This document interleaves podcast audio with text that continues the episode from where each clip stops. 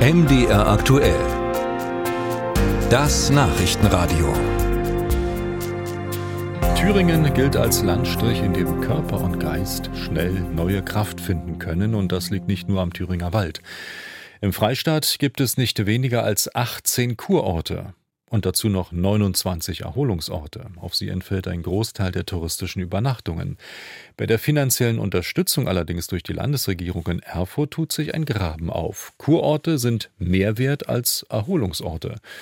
Warum das so ist und ob sich da möglicherweise etwas ändert, berichtet Jan Breuer. Bad Blankenburg und Bad Frankenhausen. Die Lage ähnlich. Am Rand des Thüringer Schiefergebirges und am Rand des Kyffhäusers. Die Größe ähnlich. 7500 Einwohner und 9000 Einwohner. Was beide Städte deutlich unterscheidet, Bad Blankenburg ist staatlich anerkannter Erholungsort. Bad Frankenhausen ist staatlich anerkannter Kurort. Der Titel ist Geld wert in diesem Jahr. Die Kurorte und Heilbäder hatten eine, eine Festförderung von 11 Millionen Euro und sind 18 Kurorte. Wir sind 29 Erholungsorte und hatten eine Förderung von 5 Millionen Euro. Sagt Mike George, Bürgermeister von Bad Blankenburg und gleichzeitig Chef der kommunalen Arbeitsgemeinschaft Thüringer Erholungsorte. Vor einem Jahr hat sich die Gemeinschaft gegründet für mehr Sichtbarkeit im Land und vor allem bei der Landesregierung.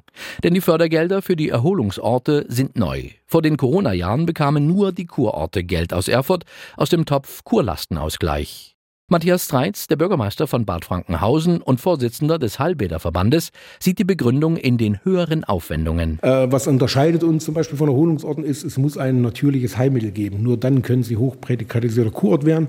Und das natürliche Heilmittel, ob nun Sohle, ob Moor, ob, ob gute Luft, äh, äh Heilklima, das hat natürlich höhere Anforderungen und natürlich auch höhere finanzielle Aufwendungen. Doch nun soll alles ein bisschen anders werden. Die Landesregierung von Linken, SPD und Grünen verspricht Kur- und Erholungsorten eine dauerhafte finanzielle Unterstützung aus einem Fördertopf.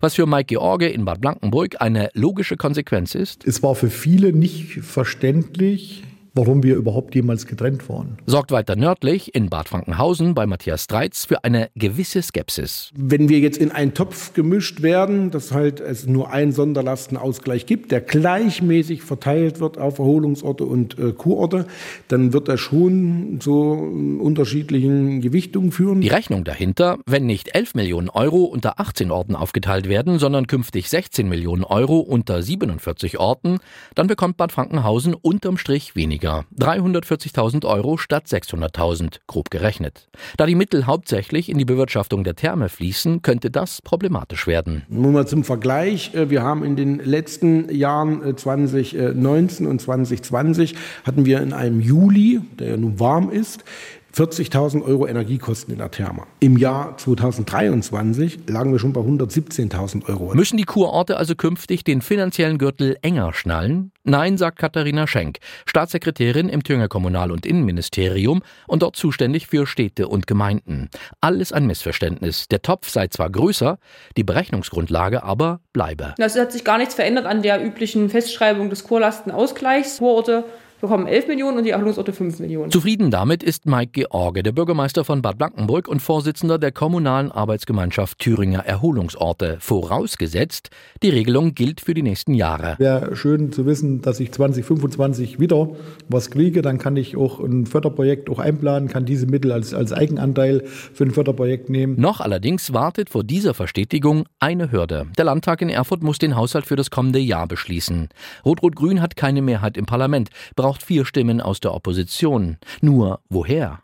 Mit der AfD reden will man nicht. Die FDP lehnt eine Zusammenarbeit ab, die CDU verweigert sich bislang konkreten Verhandlungen. Ausgang daher völlig offen.